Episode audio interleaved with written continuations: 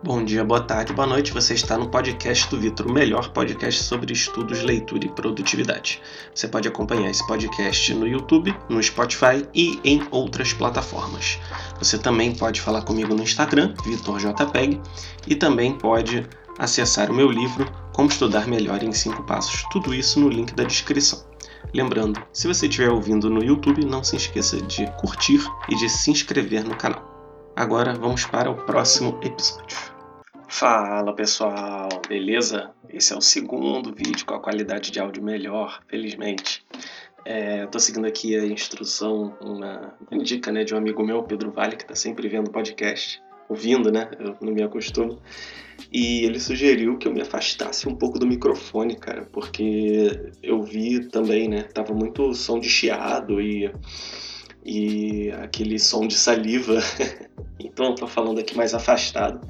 Espero que a experiência seja melhor para vocês dessa vez. É, também tive uma técnica muito interessante que foi colocar umas meias em cima do microfone para não ficar o barulho do P, né? Para aquele P, P, P, que acaba incomodando muito. Realmente, com duas meias em cima, o som fica um pouco melhor. É até engraçado, né?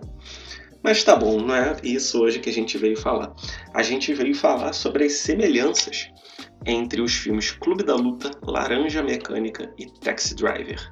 Entre outros, né? Na verdade, existem vários filmes similares desse tipo, só que os três principais que eu consigo lembrar agora são esses, né?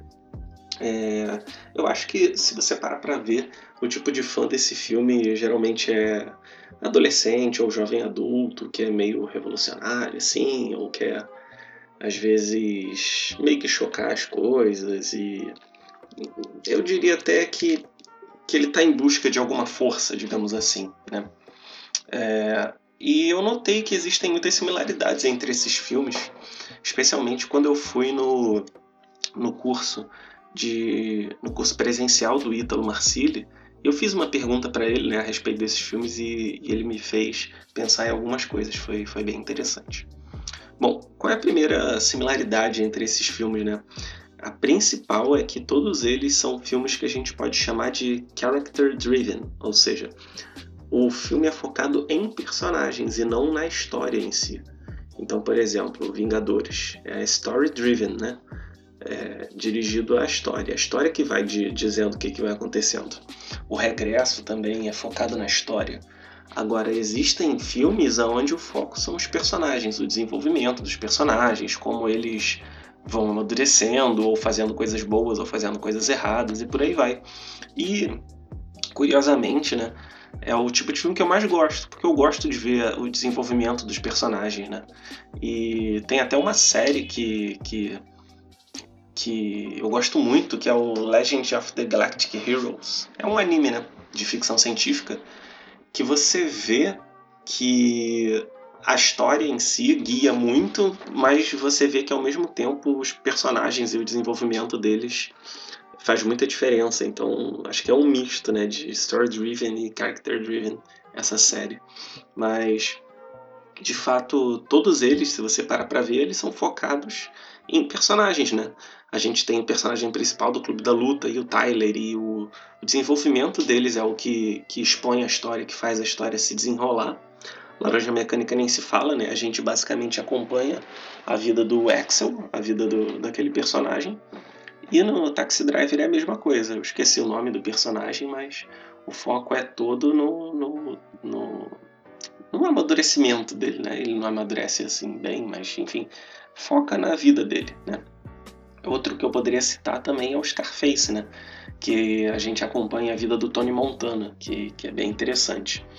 É, quanto a isso, eu vou colocar no link da descrição algum, alguns links da Amazon, né, de afiliado, tanto para o Clube da Luta quanto para a Laranja Mecânica, né? Porque eles ficaram famosos por causa do filme, mas os livros são muito bons. E eu tenho episódios, né, dedicados ao Clube da Luta e à Laranja Mecânica. E por que, que eu acho que você deveria ler os livros e ver os filmes? Porque eles sempre se complementam. Né? Então vou deixar ali um link na descrição para vocês comprarem um livro. Vocês comprando por esse link, vocês me ajudam porque uma parte do valor vai para mim e vocês não perdem nada ao, ao fazer essa compra, né? Como se vocês comprassem na Amazon normalmente. Então, é uma situação benéfica aí para todo mundo, tá bom? É... E além deles serem character driven, né? Eles, eles têm uma, um movimento muito interessante, que é o movimento daquele personagem fraquinho, fracassado, é, um cara que não tem uma, uma certa força, né? E ele acaba é, focando em, em, em, adquirir força, na verdade, né? E o próprio filme do Coringa também tem isso. É, são sempre personagens que estão à margem da sociedade, eles acabam adquirindo uma certa força, só que é uma força violenta, né? É uma força que, que causa destruição, não é uma força de construção no mundo, é uma força destrutiva, né? Então no Clube da Luta eles querem fazer é, fazer umas coisas caóticas e reconstruir o sistema financeiro e acabar com o crédito e etc. No Taxi Driver ele quer se vingar lá de um, de um, de um político lá que ele acha hipócrita, enfim. E na Laranja Mecânica ele simplesmente espalha o caos por toda a população, né? E no Coringa também, de certa forma. O problema do Coringa, né? É que ele coloca na conta da sociedade os erros que ele faz, né? Em nenhum momento a culpa é do Coringa, né? A culpa são sempre dos outros. Mas enfim, é, isso aí, isso aí é uma, é uma discussão até para um outro episódio. Seria bem interessante fazer. Enfim, e essa mudança né, do cara que é fraco e indefeso para um cara que causa destruição no mundo, digamos assim, é o que a gente pode chamar de mudança da quarta camada para a quinta camada. As camadas da personalidade nada mais são do que um conceito do, do professor Olavo de Carvalho, e aí o Vale, sei que está assistindo esse episódio, provavelmente vai torcer um pouco o nariz, que ele não gosta muito do Olavo, mas essa, essa teoria do Olavo faz muito sentido, né? que diz que a nossa personalidade ela avança através de camadas, digamos assim. E naturalmente qualquer ser humano normal, né, que não tem algum problema mental assim, ele consegue chegar perfeitamente até a quarta camada, que é a camada onde a pessoa ela quer ser amada, quer ser querida, etc, que faz um sentido ali na camada das crianças. Só que muitas pessoas não passam para a quinta camada, que é a camada adolescente, onde a pessoa quer demonstrar força, quer bater de frente, quer fazer besteira, etc., quer fazer coisas que são contra as regras, até que ele chegue na sexta camada, que é onde a pessoa quer é, adquirir valor, né, agregar valor na sociedade, ganhar dinheiro, etc. E é engraçado porque se você analisar esses filmes, todos eles tem essa passagem bem nítida da quarta camada para a quinta camada, né? Então no Clube da Luta o cara é fraquinho, o cara é um fracassado. Não fracassado, né? Ele até tem sucesso profissional, mas ele não vê um tipo de transcendência, né? Na Laranja Mecânica, é... ele é um cara meio, meio, meio, é um adolescente, né? Que, que justamente está na quinta camada, quer destruir tudo, quer causar caos no Taxi Driver, né? Ele é um cara meio que fica à margem da sociedade, vai, começa a causar destruição, né?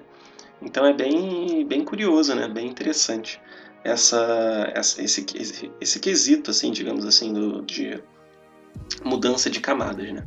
O Clube da Luta, se você parar para pensar, pode até ser da sexta para a sétima camada, né? A sexta camada é quando o cara quer agregar valor, ganhar dinheiro, né? E tecnicamente o personagem principal ele é da sexta camada, né? Mas na sétima ele, ele busca ter uma função social, né? Talvez ele busque a função social através da mudança brusca na sociedade, enfim. São, são análises assim, né? Mas de forma geral eu imagino que esses filmes sejam focados mais na mudança da quarta camada, né? A camada infantil, onde você é um coitadinho para a quinta camada. E a gente vê muito comum, né? Na internet a gente vê os jovenzinhos que são vikings, né? Eles se dizem vikings, acham os vikings legais, né? E sei lá, aquele sujeitinho né, feminista que, que ele quer dar uma de, de radical e vai lá, se veste de black bloc, mas aí tem que chamar o pai, o pai para buscar ele quando ele tá na delegacia, né? Então é aquela coisa meio atrapalhada, o cara, o cara quer, quer demonstrar força, mas ainda depende dos pais, enfim. É, ele mostra muito essa, essa mudança né, da quarta para quinta camada, é bem interessante. E é, é, engraçado notar porque acho que muitas, muitas pessoas já ouviram falar isso das mães, né? Eu certamente já ouvi. Que quando eu estava na adolescência, queria fazer alguma coisa assim, ela falava, ah, então vai trabalhar, né? Que aí é, você não, não não você vai ser mais independente, vai poder fazer o que você quiser, né? Mas por enquanto você é uma criança. Aí eu, opa, peraí, né? Tanto que dentre os meus amigos eu fui um dos que comecei a trabalhar mais cedo, né? Justamente por causa dessa dessa vontade, né, de, de, de, ter uma certa independência, né, e tanto que agora isso se reflete, né, comigo morando sozinho, comigo fazendo minhas coisas de forma mais autônoma, né? Já planejando aí casamento, e, é, planejando por alto, né? Com a Lala, é, juntando dinheiro, tudo mais, enfim, coisas desse tipo, né? E é bem, bem interessante ver esse lado, porque com o cuidado direito dos pais, você vê que essa transição da quarta para quinta e para sexta camada ela se dá muito naturalmente, né? Sinceramente, não sei em qual camada eu estaria de acordo com a classificação, mas é bem curioso notar que muitas vezes a deficiência dos pais acaba refletindo diretamente nos filhos. Né? Então, o, o Ítalo Marcilli, né, no curso presencial dele, ele fala isso, né? A busca do, do, da quarta camada é ser amado e a busca da quinta camada é é uma força inútil, né? Uma força que não serve para muita coisa, a força adolescente. E depois a gente tem que canalizar essas forças para força útil, que é a força é, de ter alguma função na sociedade. E é interessante porque ele fala né, que na sexta camada, geralmente na, na, na vida moderna, a gente associa com ganhar dinheiro, porque o dinheiro ele acaba sendo um reflexo da nossa influência na sociedade. Mas isso, mas assim, para 90% dos casos, né, existe ainda uns 10% que acaba que não entram um pouco nisso, né? Então, por exemplo, uma uma mãe que decide ser dona de casa, ela não, não vai ganhar dinheiro com aquilo, mas ela vai adquirir valor para sua família, né? Então acaba que o valor dela é esse. Um padre, por exemplo, um monge que faz voto de pobreza, eles não vão ganhar dinheiro, mas eles passam a ter uma certa é, função ali na, na sociedade, uma certa importância para agregar valor da sua forma, né? Por exemplo, alguém que trabalha numa ONG, faz um trabalho voluntário, ou então ganha muito pouco frente ao que ele poderia ganhar né, no, no mercado, ele está fazendo pela vocação e não necessariamente por ganhar dinheiro, né? Mas ele tem essa, essa, essa, esse drive, né? De, de eu odeio usar a palavra em inglês assim, né? Mas essa motivação para gerar valor na sociedade da forma dele, sem ganhar dinheiro necessariamente, né? Então é, é, essa a questão, né? Então, por exemplo, o que eu faço aqui, né, no, no podcast é tentar agregar valor. Claro, pô, adoraria que o meu canal no YouTube fosse monetizado e no podcast também fosse monetizado, que eu vendesse muito livro, mas ainda que eu não faça isso por enquanto, é bem interessante esse, essa proposta, né? Porque justamente é uma possibilidade que eu tenho de agregar valor para vocês, de ensinar um pouco do que eu estudo, né? do que eu estou aprendendo e de gerar umas discussões aí no, nos comentários, né? Especialmente no YouTube, eu vejo que muita galera comenta coisas interessantes, né? No podcast às vezes, assim, no Spotify e tal, às vezes não dá para fazer muito isso, né? Então, se, o, que eu posso falar, né, aqui, assim, o Clube da Luta já foi meu filme favorito. Ele de fato ele ele dá um dá um ele te faz perceber que dá para você ir além na vida. Foi, foi o primeiro filme que me fez pensar isso sabe? É, eu tenho que sair de, de fazer as coisas passivamente fazer alguma coisa só que quando você trabalha e exerce alguma função você consegue é, ajustar essa essa essa energia de alguma forma, né? Independente qual seja o trabalho, pode ser o trabalho mais insignificante, né? Então, realmente o que eu digo é não fiquem se prendendo tanto à teoria ah, de ser macho alfa, de ser o cara fadão, de ser a pessoa legal. Foque mesmo em entregar valor para as pessoas que você tem ao seu redor, né? Sua família, seus amigos, é, as pessoas do seu trabalho e tudo mais, que você vai ver que, você vai acabar se, sendo bem sucedido no que você se propõe. Tá bom, pessoal? Espero que vocês tenham gostado. Comentem aí o que vocês acharam e a gente se vê, tá bom? Não se esqueça que eu vou botar os links da Amazon para vocês poderem adquirir o livro se vocês tiverem interesse, tá legal? Tchau, tchau, galera. Não se esqueça de se inscrever e me seguir. Espero que você possa assistir outros episódios desse podcast. Até o próximo episódio.